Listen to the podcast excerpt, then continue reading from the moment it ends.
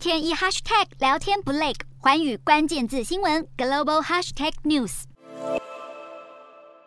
台海紧张局势升温之际，美中两国的太平洋地区争夺战也成为全球焦点。美国副国务卿雪曼八月三日至九日率团访问所罗门群岛、东加、澳洲以及纽西兰等太平洋岛国。雪曼在美东时间七日在所罗门群岛会晤纽西兰国防部长韩奈尔，而双方最关切的议题就是两岸局势。两人在会中谈论中国近期的围台军演，并强调维系台海和平稳定的重要性。雪曼本次访问的目的是要拉拢太平洋岛国联手对抗持续扩张权力的中国。雪曼到访所罗门群岛期间，参加了二战瓜达卡纳岛战役的八十周年纪念会。他在会后发表演说，将当今国际局势比喻成一九三零年代日本与德国崛起，对周边国家发动侵略。雪曼表示，世界上有些领导人已经忘记战争所需付出的代价。他呼吁太平洋岛国要与暴力政权展开新一波的抗争。而在东加访问期间，雪曼还警告中国近其决定退出与美国的气候合作，将会对受海平面上升严重威胁的东加造成潜在影响。他呼吁太平洋岛国自己的未来自己决定，而不该交由中国决定。另外，美国总统拜登也计划在东加、吉里巴斯以及所罗门群岛开设大使馆，并在今年九月份在白宫接待太平洋岛国领导人，以更具体的方式强化与南太平洋联盟合作，对抗中国日益增长的影响力。